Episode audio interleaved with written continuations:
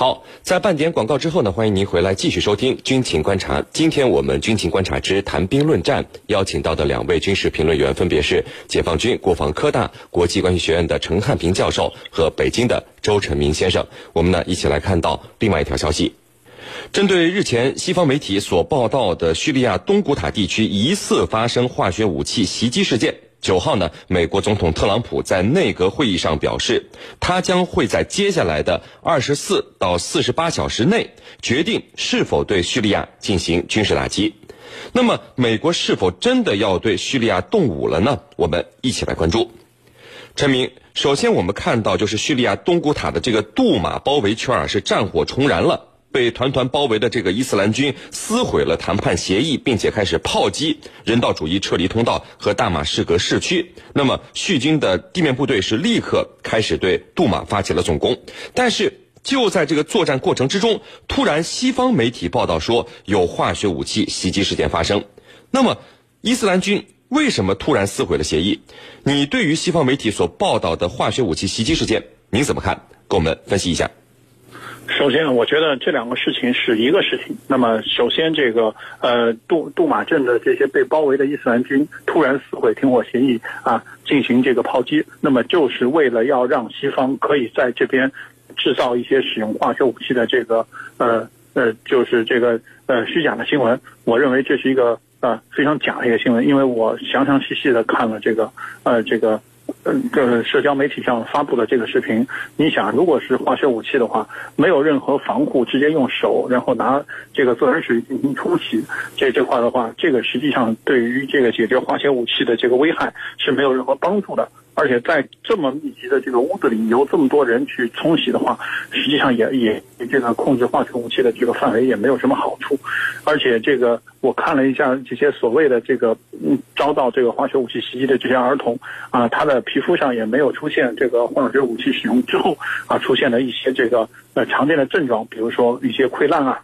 水肿啊，或者是一些其他的这种症状也没有。所以从这个角度来讲，呃。有可能是被这个一些所谓的催泪武器，或者是一些其他的，呃，或者是一些这个呃常规的武器，这个熏，比如说烟啊、火啊熏到了，导致这些儿童可能眼部啊受到一些伤害，所以出现了拿水冲洗的这种情况。所以我个人更倾向于是整个这个事件是这个西方。在这个呃这个东古塔这个整个战役的末期啊，想希望制造一些事端来转移这个呃全球的这么一个注意力，或者说是帮助这个伊斯兰军啊能够获得一个更好的撤退的一个机会，甚至是要对这个叙利亚政府军以及是对俄罗斯进行抹黑的这么一系列行动的一个一个一个一个综合的一个表现。呃，我所以说在这样的时候，就是已经是给出一个很好的这个。呃，人道主义救援的这么一个条件的情况下，这时候伊斯兰军会这个撕毁这样一个停火的协议，而且这个也充分说明了这个西方社会对这个伊斯兰军的实质上的一个支持，是他们内部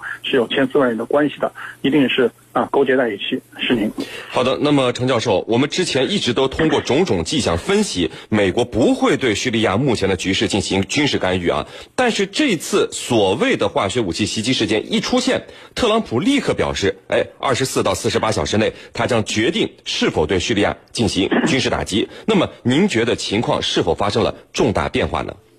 嗯，的确啊，这个情况出现了一些变化。本来呢。这个特朗普政府已经决定美军要从叙利亚撤离，这个撤离呢，既包括一些装备，也包括一些人员。特朗普认为，在卷入叙利亚这笔买卖非常的不划算，所以呢，他准备抽身而出。可是就在这样的时刻，突然发生了这样的事件。其实我觉得，这还是和叙利亚，呃，一天前 T 四军事基地遭到袭击有关。这一处军事基地啊。突然遭到的袭击，导致了目前有说是有十四个人死亡。那么这起事件出来以后，叙利亚肯定会展开报复，因为叙利亚背后它还有这个支撑，比如伊朗和俄罗斯肯定会展开一定的形式的报复。那么就在这样的时刻。特朗普发出这样高调的言论，说未来二十四或四十八小时内做出决定，我是否要采取军事行动？那么我觉得这样两件事情连起来，那么似乎特朗普是在有意识的掩护这个以色列对叙利亚军事行动的这个。那么为什么说要掩护呢？刚才我们提到了叙利亚方面肯定会展开报复。那么在这个时候，特朗普发声，那么很显然它会使叙利亚以及它背后的支持者三思而后行。那么我们联想到这个有一年，特朗普政府也曾经攻击过叙利亚的这个军事基地，当时是不声不响，那么巡航导弹就发来了。现在呢，他反复的声称在未来二十四到四十八小时内。做出决定，那么你要打就打好了，为什么还提前，呃，有这么个言论呢？其实我觉得恰恰是在和以色列所进行的这起袭击事件相呼应，就是在为以色列打掩护，那么等于在震慑叙利亚不要试图报复。你要试图报复的话，那么我也会采取行动。所以我觉得这两件事情是必有联系的。特朗普一定是在对以色列进行某种形式的这种军事掩护。咱们不要忘了，特朗普的女婿，这个他是犹太人，这里头这种联系我们不能被忽略。那么，如果说我们退一步讲，如果说特朗普真的要展展开军事行动，会是什么呢？我觉得依然和以前一样，就是发几枚巡航导弹，啊，炸一炸就算了事了。他绝对不会派出大规模的兵力。因为不久前他刚刚这个私下在考虑要把在叙利亚的军人和武器装备要撤走，那么他不可能重新导致他改变主意。我觉得这种可能性是不大的。如果说真的要展开军事行动，最多发一些巡航导弹以示警告。那么大规模的军事行动，特别是地面行动，这是基本可以被排除的。呃，陈明，我们看到美军呃呃相关的这个官员表示说，美军参谋长联席会议将在几个小时内准备可能的叙利亚攻击选项和目标的名单，而俄罗斯外交部是对此警告说，这个军事干预叙利亚可能会造成严重的后果，俄军可能会对有威胁的空中及海上目标进行军事打击，其后果难以预料。那么，如果美国决定军事干预，会打击哪些目标呢？那么，俄罗斯到时真的会对发射导弹的美军舰艇和战机进行打击吗？你怎么看？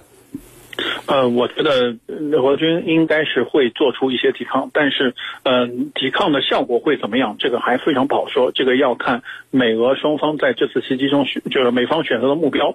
以及是普京在这个事情上对这个美国回击的这个强硬的程度，这个是一个关键。那么目前这个呃美军还没有选择目标。那么我个人观点是，有可能会和二月初那么在戴尔多尔的这种轰炸一样，那么可能会炸一些亲俄罗斯的一些雇佣兵，或者说是一些这个。对俄国的一些小小股的特种部队啊进行这种打击，那么像这种情况就属于是让俄罗斯吃一个暗亏。那么美国呢啊也是可以高调的向盟友宣称啊我对俄罗斯进行了打击。那么选择这样的一些这个啊比较不起眼的，那么或者说是不在这个主要方向的，就像刚刚这个陈教授说的，对这个霍姆斯这个以色列对霍姆斯进行了这个袭击，那么。是在叙利亚中部的一个重要的一个军事基地。那么在这个地方袭击，那么远既远离这个北北部的这个阿夫林库阿阿勒颇地区，那么又远离这个南部的这个呃东古塔的这个战战场战场。所以说，他把呃选在这个地方进行打击，那么可以起到这个四两拨千斤的一个作用。那么呃，刚刚陈教授提到的使用巡航导弹对这个叙利亚境内的一些目标进行袭击，也是有可能的。那么他可能会选择啊一些比较偏的地方，比如说像格兰高。地，或者说像也是会选择像这个霍姆斯地区，或者或者在远一点，还是在这个东东部的这个像戴尔祖尔地区，那么他可能会宣称是打击一些所谓伊斯兰国的这个余孽，或者说一些其他的恐怖组织的名义，那么可能会啊对这个呃俄军的一些小股的分队，或者说一些叙利亚政府军的一些既设的阵地和一些这个仓库进行一些打击，那么。一这个起到两方面的作用，一方面呢是可以震慑，呃，另外一方面呢也可以是这个啊，给在自己盟友面前啊这个展示一下自己的强硬。那么这个是可可能未来这个呃特朗普会选择一个策略。从这个中长期的这么这么一个战略来考虑，我我还是认为在。在在近期，这个呃，美国和俄罗斯在叙利亚直接翻脸的可能性不大。那么，美国可能会选择一个就是相对稳妥的这么一个大目标选择，而不会去直接激怒俄罗斯。如果说这个美国和俄罗斯在这个呃这个叙利亚战场直接爆发冲突的话，那么对于现在美国这个总体的这个大的战略是是非常不利的，因为美国目前现在最重要的一个是要跟中国进行贸易摩擦。那么如果在叙利亚陷入到跟俄罗斯的交这个交战中去，那么美国有可能会面临腹背受敌的这么一个状况。所以我觉得特朗普不会做出非常过激和非常强硬的一个选择。是您。好的，陈教授，之前我们的节目里曾经提到过，就是叙利亚政府军在反政府武装投降以后啊，发现了多多处反政府武装的化学武器生产和储存地，那么他们呢都第一时间。安排媒体到现场进行了拍摄和报道。在此之前，俄罗斯还发出警告称，有迹象表明，在杜马被包围的伊斯兰军准备策划化学武器袭击事件。对于这些摆在眼前的事实和警告，西方国家，您看选择性的失明了。为什么化学武器会成为西方国家干涉他国内政一个屡试不爽的借口呢？在网络如此发达的今天，西方国家选择是性的失明，是就可以再次影响到事实的真相吗？嗯，那么西方国家呀，如果就这样去介入叙利亚的事务，比如说对他实施军事打击、轰炸等等。都是师出无名的，因为叙利亚它是一个独立主权的国家，叙利亚的政府是经过人民选出来的。那么你在没有得到联合国授权的背景下，悍然对叙利亚实施军事打击的话，那是违反国际法的，违反联合国宪章的。所以呢，他必须要有一个很好的借口，这个借口就是叙利亚动用了化学武器针对平民。至于这个说法可不可信，其实西方国家根本不在乎。那么，在当年，美国、英国发动伊拉克这个战争，其实打的旗号就是萨达姆说大规模杀伤性武器。后来发现根本就是子虚乌有的事情。那么，至于到底怎么样，他们根本不在乎。他所需要的就是这样一个借口。其实，叙利亚的局势是非常明显的，经不住推敲。那么，你看，如果说叙利亚政府军处于被动，处于劣势的情况下，可能会动用化武，但是目前局势是有利于叙利亚政府军的。那么，像东乌塔、祖马这一地带的收复已经到了最后的阶段，他没有道理、没有理由再去使用化学武器，否则等于受之以病，是吧？从这样来分析，根本就这个论调就站不住脚，他不可能去使用化武，这是从。推理来讲的，那么另外一个方面，我们来看看，就像你刚才提到的，反反对派方面，其实他一直手里是有化武的，这些化武如果在叙利亚政府军的轰炸过程当中被击中，那么很有可能，西方媒体和叙反对派指责这是叙利亚政府军所为，那么这样的可能性它是存在的，但是归根到底，它不等于叙利亚政府向。反对派或者向平民发动了化学武器攻击，而很有可能是叙利亚反对派利用这件事情，比如他自己去引爆，然后栽赃于政府军的身上，这样的可能性完全是存在的。至于西方为什么选择性的实名，为什么在网络发达的今天依然没有真相呢？其实西方国家的话语体系全部这个一边倒的认为这就是化武。这就是叙利亚政府军针对平民使用的化武，所以整个话语话语体系它不在叙利亚政府军的手里，而在整个西方国家的手里。所以他们一边倒的指出这样的观点，那么很有可能在西方的老百姓当中也会一边倒的产生的一种看法，就是认为叙利亚政府军对手无寸铁的平民使用了化学武器，那么这个政府这个这个军队。该受的惩罚，那么这样呢？支持他们的军队对叙利亚政府军实施军事打击。其实这里头，我们还是拿以前的案例来说事。当年英国紧随美国发动伊拉克战争，最后英国政府布莱尔受到国会的调查啊，要求说出真相，要求做出道歉。那么这样的机会，未来我想还会再现。假如他们一意孤行采取这样的行动，未来还会有这样的一个结局。那么目前我们看到的是什么呢？就是像法国、像美国都是跃跃欲试，表示要采取军事行动。那么其他国家我们还没有看到会有什么样的表态。但是这里头俄罗斯的态度是还有。我们中国的态度是非常清晰的，那就是希望有一个客观、公正、中立的调查。也就是说，你说是话务，那么拿出证据来，拿出最终的权威的结论，不是你去调查，是第三方权威的、公正的、客观的，那么最后才有一个结论，而不是结论还没出来，我先采取行动，打了再说。其实西方国家恰恰就是以这样的欺凌、霸道、强权来决定事态的走向的。主持人，好的，非常感谢我们的两位军事评论员给我们带来的精彩解读，谢谢两位。深入军情一线，直击世界风云，军情观察。好的，接下来呢，进入到网友谈兵环节，看看我们的军迷朋友们在网上都给我们的评论员们提出了哪些问题。大家呢，可以在各大手机应用市场继续下载大蓝鲸 APP，在大蓝鲸社区是您的朋友圈里来提出您的问题。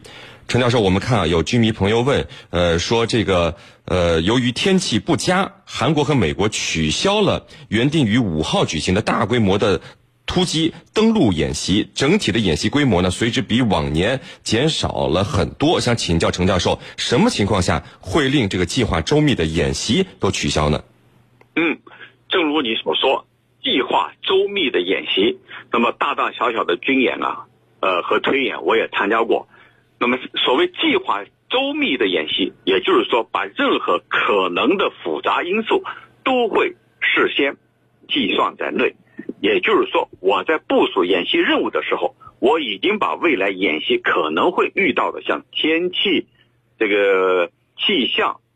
这个等等复杂因素，我全部通盘考虑在内。那么，为什么突然因为天气而取消呢？其实我们看。取消的是什么？是登陆，而登陆又是又是如何的军演呢？登陆又是一种非常敏感、非常刺激的刺激某一方面的演练。所谓登陆，那就是我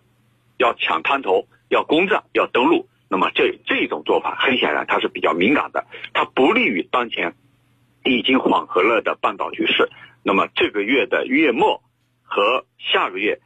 两场重要的首脑峰会。要进行，一个是朝韩，一个是朝美。那么在这样的时刻，刻意在为未来的两场会晤营造氛围，所以取消是在情理之中，更多的是政治上的考虑，而绝对不是天气上的因素。主持人，好的，我们看到另外一位居民朋友问说，美国陆军部长说呢，到二零二八年，美国陆军在任何战争中都会取得决定性的胜利。想请教程教授，美国所畅想的未来陆军是什么样的呢？嗯。根据这个埃斯珀的这个提法，就未来的陆军啊，它要通过使用新一代有人驾驶和无人驾驶的地面作战车辆、飞机、保障系统和武器，再加上现代作战理念作为基础，以具有无以伦比的杀伤力的杰出领袖和士兵为中心的强大的联合武器编队和战术，就是说要有这样的一个结果。那么在他看来，呃，有几个方面，就是未来陆军有六个现代化的重点，那么哪些呢？就是远程精确射击、下一代战斗车辆、未来的垂直升降平台、移动和远征陆军网络，还有一个就是空中和导弹防御能力以及士兵的杀伤力。我记得上一次有一次节目我们分析过这个，就未来这六个现代化的重点要进行打造，使它呢能够实现。在这个未来呢，立于一种不败之地。当然，在他的这个呃言论当中，他把中国和俄罗斯列为首要的对手，称为是美国陆军的眼中钉。其实这里头，我认为他所做的就是在重启冷战思维。主持人，好的，非常感谢解放军国防科大国际关系学院的陈汉平教授为我们带来的精彩解读，谢谢陈教授。不客气，主持人，大家再见。